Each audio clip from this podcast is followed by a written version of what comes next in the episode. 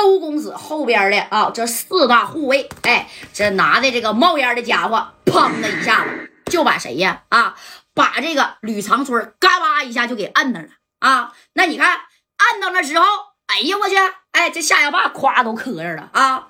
那这四大护卫给这个谁呀？张天硕也给顶上了啊！那你看这顶上了之后啊，哎呀，这张天硕一合计，行啊啊！刘汉，你是有备而来呀！啊，你真是有备而来的啊！但是张天硕那也没怕啊，人家后边带着十来个兄弟呢，是不是？哎，你看这十来个兄弟手里边拿的这啥呀？大片子啊，小刺刺啥的，那蠢蠢欲动就要往上上。虽然给张天硕给逼上了，当时张天硕这一看，人家四把冒烟的家就这么逼着你呢啊！这刘汉就出来了，就说了：“张天硕，你别太猖狂，你以为我身后这几个人是吃素的吗？啊？”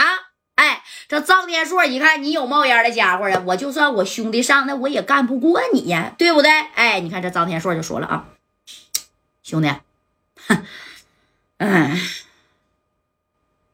有事冲我来啊，别动我后边的人。哎，因为吕长春都已经趴着了，对不对？你看，哎，他哐一下就趴着了。这谁呢？真功夫啊啊！这周公子，哎，你看说话了。冲你来，刘汉，哎，就瞅了一眼刘汉，这刘汉直接啊，拿桌起这烟灰缸，你看这大烟灰缸，嘎巴一下子啊，就朝这张天硕的脑壳，咔，哎，那大烟灰缸都这么大呀，天上人间的烟灰缸啊，啊，咔的一下子就朝张天硕眼壳，叭了一下就给他打过去，当时给张天硕打的就这样型的了啊，一下跪在这桌子面前了，那你看。哎，跪在这桌子面前之后，旁边就是吕长春，后边的兄弟没一个敢动的啊！人家这四大护卫拿这玩意儿比着你呢。哎，他就跪在这桌子前面以后，你看啊，这周公子就抬起他的脑袋，就这样。我告诉你啊，张天硕，今天我算是给你一个教训。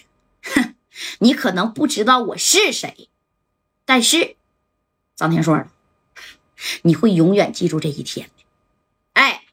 你看啊，这周公子这一说完，这张天硕这脑袋都，哎呦我去啊，后边都削一个坑啊！哎呀啊，夸夸流的西瓜汁儿，让刘汉给削的啊！这张天硕看着这个面前的周公子，那眼睛都来回来回的晃了，这这这这这，哎，砸谁一下，那谁也受不了啊，对不对？哎，那你看啊，这这这话说到这儿了，这刘汉。瞅了一眼这个周公子啊，这刘维上来了啊！那刘维合计，你说我在你那酒吧，你给我手心都快穿烂了啊！这刘维是这样式的啊，拿着这把小刺刺啊，那家就要照这个张天硕肩膀啪就扎他啊！这功夫，这周公子摆摆手，行了，差不多得了啊！你看啊，就这么趴着，这周公子就说了：“我告诉你啊，明天呢，啊，哎呀，现在可能你也说不出来话。”明天给我的女人道个歉啊！另外呢，把你呀砸的人家那音响设备的米儿啊都给赔了，听见没？要不然啊，明天在这儿还是这个时候，我还有本事让你跪地下，听见没？哎，你看这周公子这小话给你说吧的啊，这张天硕心里那是贼拉拉的不服啊，当时就摇了一下头，你知道不？就这么摇了一下头，捂着脑子摇一下头啊，这干个大大坑啊啊！那意思不的，不道歉。哎，说啥我也不道歉。你看这周公子啊，接着拿着这酒杯。从这脑瓜顶上咔咔给他浇一下，我就不浇了啊！从这个夸夸这一浇，连给你消消毒啊！紧接着拽着张天硕这个脖领子给他拽起来了啊！拽起之后，然后这个小梅在旁边坐着呢，这小梅就说呀：“行啊，差不多得了啊！你再整，不给他整没气儿了吗？哼，我就算给他整没气儿了啊，那他妈他也活该。”啊！我周公子在京城，我要是随便销户几个人我就问你，谁能把我怎么地？啊！我教完就不用讲故事了，哥。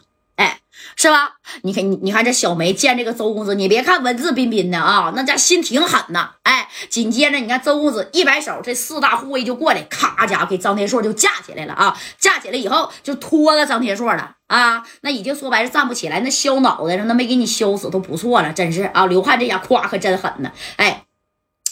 然后呢，给他拖到了小梅跟前哎。你看这周公子就抬着张天硕的脑袋，道歉，道歉，我的女人，以后你他妈再敢碰啊，我就让你消失在这四九城，知道吧？